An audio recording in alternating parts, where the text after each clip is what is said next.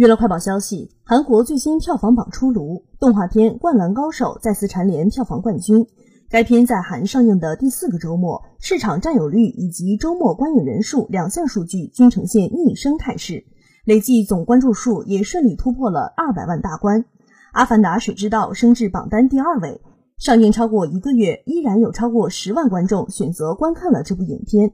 交涉降至榜单第三位，影片在上映的第三个周末，市场占有率已不足一成，票房成绩相当不理想。